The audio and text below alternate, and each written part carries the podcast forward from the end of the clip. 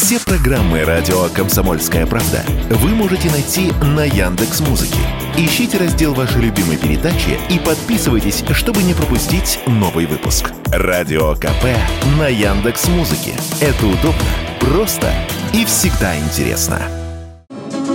Здесь вам не равнина, здесь климат иной И тут лавина одна за одной И здесь за камнепадом ревет камнепад И можно свернуть, обрыв обогнуть. Но мы выбираем трудный путь Опасный, как военная тропа Благодаря этой песне из фильма «Вертикаль» многие альпинисты стали принимать Владимира Высоцкого за своего. Или, бывало, после выступления к певцу подходили бывшие зэки, интересовались у Владимира Семеновича, не в одной ли зоне мы с тобой мотали срок. Подходили и фронтовики. Мы с вами случайно не в одной ли дивизии служили? Но Высоцкий не был ни тем, ни другим, ни третьим. Однако образы, выведенные им в песнях, настолько убедительны, что настоящие альпинисты, сидельцы и фронтовики принимали артиста за своего.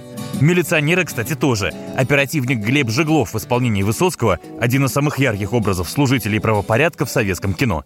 Если кирпич вор, он должен сидеть в тюрьме. И людей не беспокоит, каким способом я туда его упрячу. Вор должен сидеть в тюрьме, верно? И вот что интересно, несмотря на свой дар столь убедительно вживаться в совершенно разные образы, Высоцкий предельно индивидуален. Подражателей у него немало, но сам он не похож ни на кого. К рок-музыке творчество Высоцкого отношения не имело. Однако нередко журналисты называли Высоцкого первой русской рок-звездой за особый стиль вокала, за характерные для рок-звезд зависимости, за нелады с властями и полуподпольную, но поистине всенародную популярность. А каким с этой популярностью стал бы Высоцкий сегодня, в эпоху совсем другого шоу-бизнеса? Стал бы он выступать на сборных концертах среди поп-звезд, если бы дожил до наших времен. Пошел бы общаться с модными YouTube-интервьюерами. Об этом мы спросили его сына, Никиту Владимировича Высоцкого. Это представить очень сложно, хотя я знаю, скажем, многих его товарищей, там, по театру или по кино, там, по жизни, которые намного его пережили и все эти встретили и, в общем, ведут и вели себя достойно. Не все, но большинство.